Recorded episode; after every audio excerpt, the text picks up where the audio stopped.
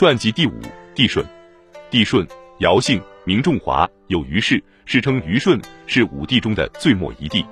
他是冀州人，帝颛顼的六世孙，自五世祖穷产起，几代都是平民。他的父亲瞽叟是个盲人，瞽叟的妻子卧登在尧墟生下了舜。舜两眼都是双瞳人，故名重华。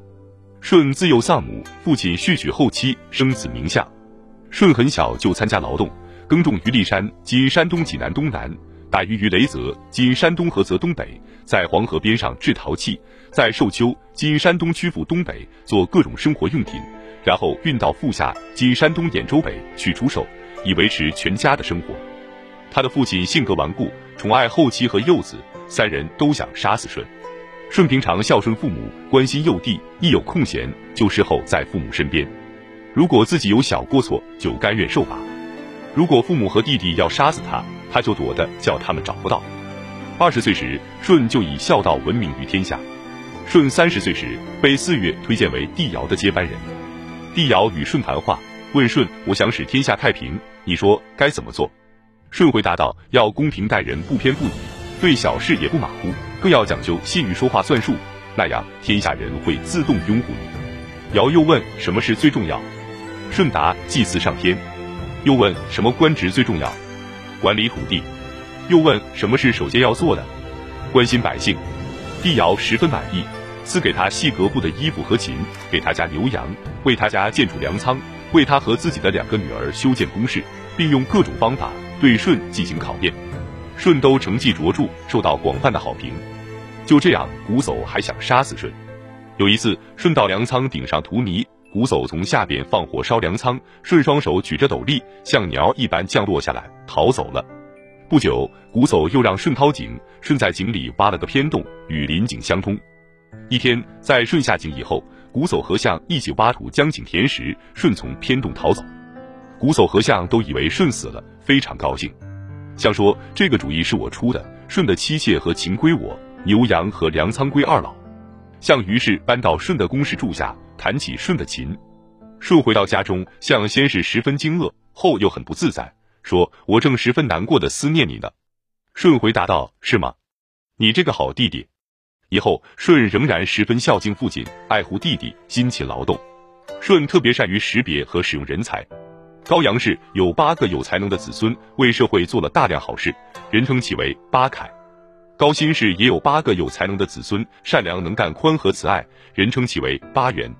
这十六个人美名远扬，帝尧却没有举用他们。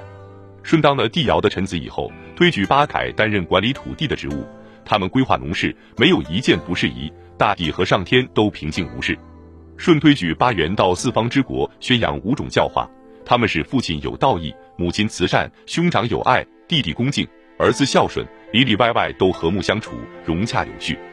当时帝弘氏有个不成器的子孙，他诡计道义，阴险狠毒，尽干坏事，人称他为混沌。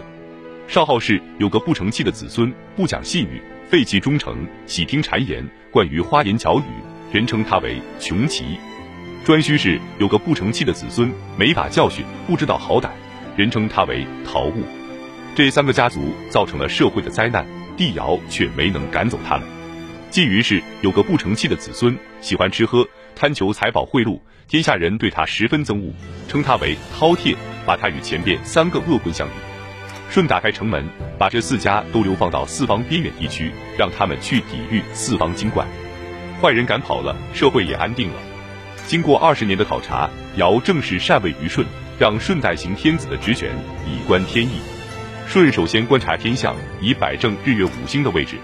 进而祭祀上帝、名山大川和各种神奇，又选择吉日接见四月和各方首领。这年的二月，顺到东方巡视；五月，顺到南方巡视；八月，顺到西方巡视；十一月，顺到北方巡视。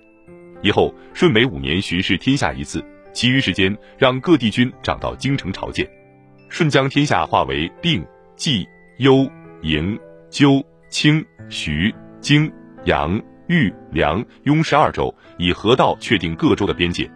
冠都推荐共工，帝尧认为不行，但还是让他试任主管百工的工师。共工果然放肆的干坏事。四月推荐鲧治理洪水，帝尧认为不行，在四月的要求下，让。他试试，九年都没成功。三苗居住于江淮和荆州，一再反叛。舜向帝尧建议，将共工流放到幽陵，使其变化北狄；将灌兜流放到崇山，使其变化南蛮；将三苗流放到三危，使其变化西戎；将滚楚死于羽山，以改变东夷的风气。这四个人成出以后，天下人都信服了舜。帝尧逝世后，三年丧期结束，舜曾让位给尧的儿子丹朱，但天下人心不服。舜知道是天意所归，于是正式登上天子的位置。他要求十二州的长官们发扬尧的美德，以仁义治民，排斥用花言巧语献媚的小人，使蛮夷都来归附。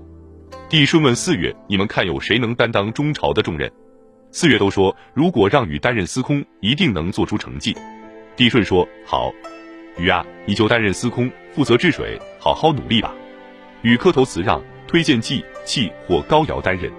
帝舜说：“这些人都很有才干，但这件事还是你去做吧。”接下来，帝舜指着契说：“契，百姓已开始缺粮，你就担任农官后继，督促人们按节令播种谷。”又对契说：“契，现在百姓还不够亲近，人伦关系也没有理顺，你就担任司徒，去诚敬的推行武教，使父子有亲，君臣有义，男女有别，长幼有序，朋友有信，办事一定要宽厚呀。”又对高尧说：“高尧，现在蛮夷侵扰华夏，坏人为非作歹，你就担任司法官事。”处刑要让人信服，流放罪分为不同等级，而远近不同。只有公正明允，才能取得民众的信任。帝舜接着逐个征求大臣们的意见，任命垂担任管理百宫的共工，任命义担任管理山林川泽的镇舆，任命朱虎、熊皮为义的副手，任命伯夷担任主持宗庙祭祀的至宗，任命魁担任管理诗歌音乐的典乐，任命龙担任负责内外传达的纳言，并分别对每个人提出了具体的希望要求。最后，帝舜对十二牧、四月和新任命的六位主官说：“喂，你们二十二人要各自严守其职，审慎的顺从天意行事。”帝舜对官员们三年进行一次考核，三次考核决定升降和处罚。大小官员都努力建功立业，其中禹的功劳最大。他劈开很多山岭，引导洪水流入大海，确定九州的划分，各自按规定前来朝贡，在五千里的范围内。无论是南边的交趾、西边的戎、西支、渠搜、氐、羌，北边的山戎、北发、西慎，还是东边的长夷、鸟夷，都受到安抚，天下人全都感戴帝舜的功德。于是君臣高奏九朝的乐曲，招致来各种吉祥之物，凤凰也在空中快乐的飞舞。帝舜以尧的两个女儿娥皇和女英为帝妃，娥皇无子，女英生子商君，另有庶子八人。帝舜知道自己的弟弟向和儿子商均都不成器，于是向上天建告以禹继承帝位，实行禅让。十七年后，帝舜在南巡途中逝世，安葬于苍梧山（今湖南宁远县境的九嶷山）南侧，终年一百零一岁。